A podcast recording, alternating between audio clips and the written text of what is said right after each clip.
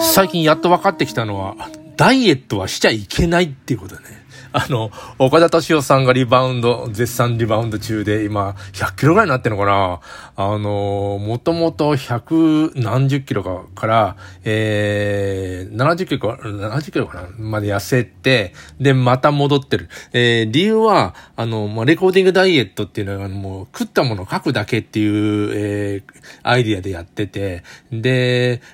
結局さ、あの、アンダーカロリーにしてるだけなんだよね。で、オーバーカロリーリーになると我々は太っていく。まあ、えっと、1日何十カロリーかなわかんないけども、ちょっとずつ、あの、えー、食べ過ぎてると、1年で1キロぐらい太って、10年で10キロ太るみたいな、えー、ことになってるんですよ。あの、人間の体っていうのは、あの、人間を、あの、守るために、ちょっとずつ栄養を取り込もう、取り込もうとするみたいなのね。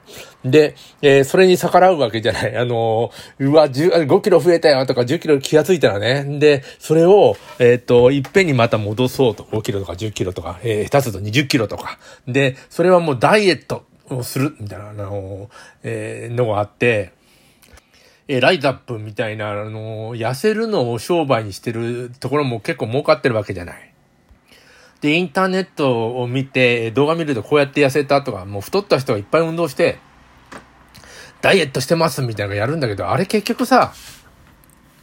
飽きちゃって、っていうか、ダイエットずっとやってらんないんだよね。で、えー、結局また、あの、やめたら元に戻る。まあ、なんか、つまんなくなっちゃうんですよ。やってる時は面白いから、どんどんね、体重減るんですよね。で、体も軽くなるし、お、これはいいなってなるんだけど、えー、っと、ダイエットしてるっていう意識がある以上、いつか、え、終わるんです。あの、あ岡田敏夫さんみたいに。終わったらまた、また同じように体のなんていうの、あの、生物的に、え、ちょっとずつ、あの、余分なものを取り込もう、取り込もうとしちゃうから、ー、太、体重が増えていくようになってる。じゃあどうすんだっていうと、やっと分かったことは、えー、結局生活習慣なのね。多く食べるとか、えっ、ー、と、そういう習慣を、じゃなくて、えっ、ー、と、いつもなんかお腹す、なんて、ちゃんと、いつもじゃないね。ちゃんとお腹が空いてから食べるとかさ、運動をするとかさ、なんかそういう、あの、基本的なことをして、アンダーカロリーにちょっとしていく。でも、アンダーカロリーにしても、えー、どんどん痩せすぎちゃうわけだから、えー、な、なんていうのかな、あの、運動したり、えー、美味しいものを食べたりして、えー、っと、標準体重になったら、そこで、えー、止まるように、えー、止まるようにっていうか、ダイエットするんじゃなくて、それ、の、なんかね、お腹すきまくるとか、なんかダイエットして、の、ストレスが溜まるとか、やると、どうも絶対ダメなんだよね。えー、な、なのでえ、痩せたいとか思う人は、痩せたいはおかしいんだよ。標準体重にちょっと戻して、えー、それで過ごしたい。だって、それが健康的だもんね。だから、あの、っていう人は、あの、ダイエットはやめようと、あえて言いたい。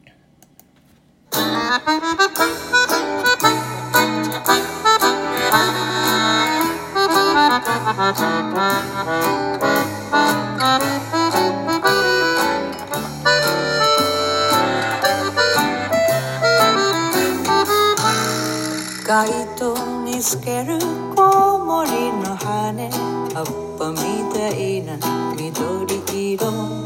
真っ黒な夜をひっかいた傷。糸の三日月に血がにじむ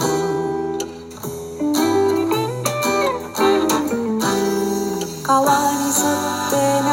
れてく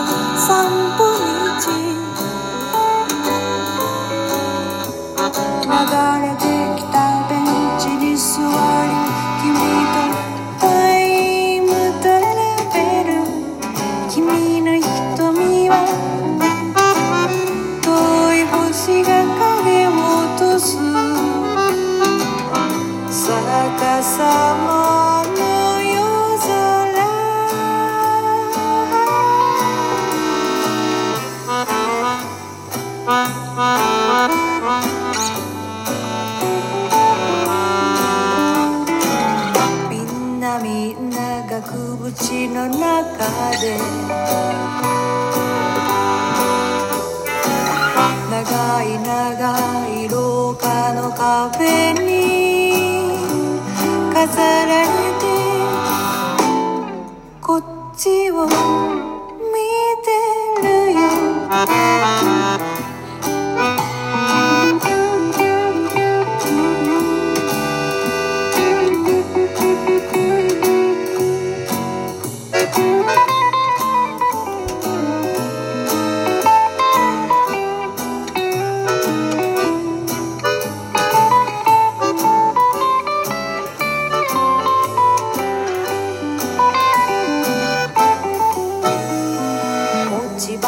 散らす黒い森のブランコ揺れて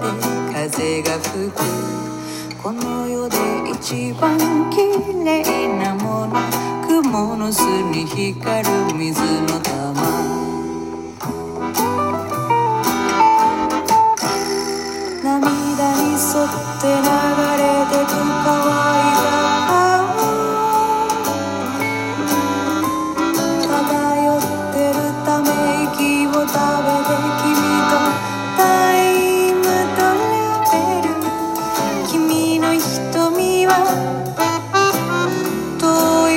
い星が影を落とす。逆さまの夜空。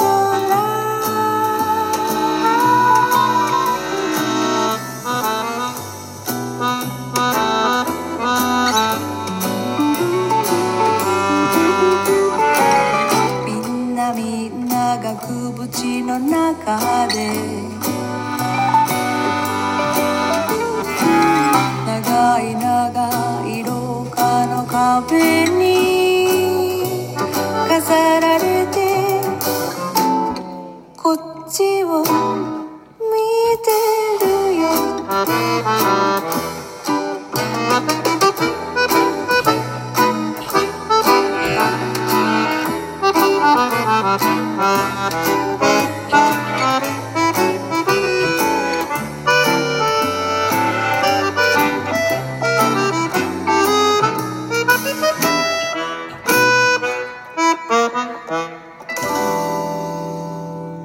えーオランさんの大、えーっと、マクロ美術館でした。すいません。マクロ美術館でした。僕あの、ダイエットと受験勉強似てると思ってるんですよね。あのずっとやれないじゃないですか。受験勉強なんか。まあ、1年とか2年とか3年とか、まあ、浪人する人もいますけど、まあ、あの、長くやれないんですよ。で、絶対終わりが来る受験勉強の場合、えーどっかの、えー大学入試とかね、えー高校入試で中学入試でもいいんですけども、必ず終わりが来まして、えーそこまでやればいい。要するに、あの、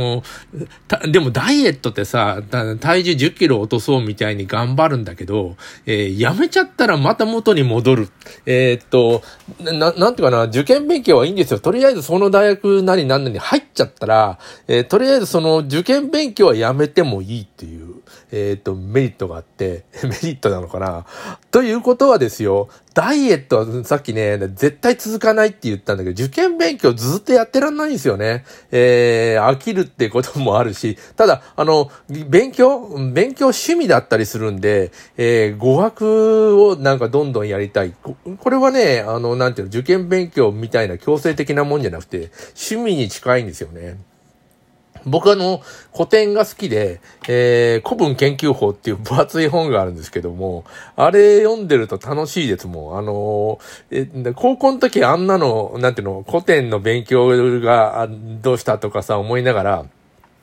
あの、古文研究法っていうあの、分厚いやつ見るの、もうなんか嫌だったけど、あのー今面白いもんね。これは受験勉強じゃなく、ないから。でもあの、上手にあの、受験勉強ではこれ面白いよねっていうのを取り込めば、えー楽になっていくというのはあるんだろうけれども、まあ、だ、だいたいあのどうでもいいこともやんなきゃダメじゃん。特にあの、国公立受けようと思ったら、えー、5教科7科目とかさ、なんかやんなきゃダメじゃん。史実は3科目だったりね。えーっと、世界史、英語、えー、国語。国語は漢文と古文が入ってたりするんだけど、あのまあ、少ないじゃない。で、でも少ないからものすごく深くやんなきゃ一人勝てないっていうのもあるんだけれども、でも絶対終わりは来る。えー、ダイエットは終わりはないっていうことを考えたら、もうダイエットやっちゃいけないよね。やめたらまた元に戻るもん。たまに痩せましたとは言っても、あの、岡田敏夫さんみたいにどんどんまた元に戻っていく。これなんでかなと思ったら、やっぱり受験勉強をずっとやり続けてはできないって、同じこと言ってるな、ごめんなさい。えっと、のと同じことなのかなと、本当思います。じゃあどうすればいいんだ？というと、えー、もうそれ習慣にしちゃえばいいんだよね。えー、勉強も、結構あの、全部やんのは習慣にならないかもしれないけど、えー、語学とか、えー、っと、古典とかわかんない。好きな、えー、歴史とか、もう、あ、気がついたらやってる。これなんかね、勉強しましたって気にならないんだよね。あの、面白いからみたいな、ゲームやってんのと一緒で、えー、ゲームはもう、いわゆる機械にやらされてるみたいなところはあるけど、あのついやっちゃうことってあるじゃない。で、つい考えちゃうとかさ、えー、そういうものは、を、なんか、たくさんある、え勉強の中でちょっとあの、見つけて、えー、あ、これ面白いなって気づいたら、あのついやっちゃうみたいなことってありますので、えー、それがなんていうの、高校、中学、小学校で、それを見つけろっていうのは難しいかもしれない。あのー、何にもわからないところからね、あの、大人になるとさ、いろんな知識があって、これ面白いかもしれないぞっていうのを見つけやすいんだよね。ー、それをなんかあの、10代でやれっていうのをちょっと荷が重いかな、とは、えー、っと思いますけどね。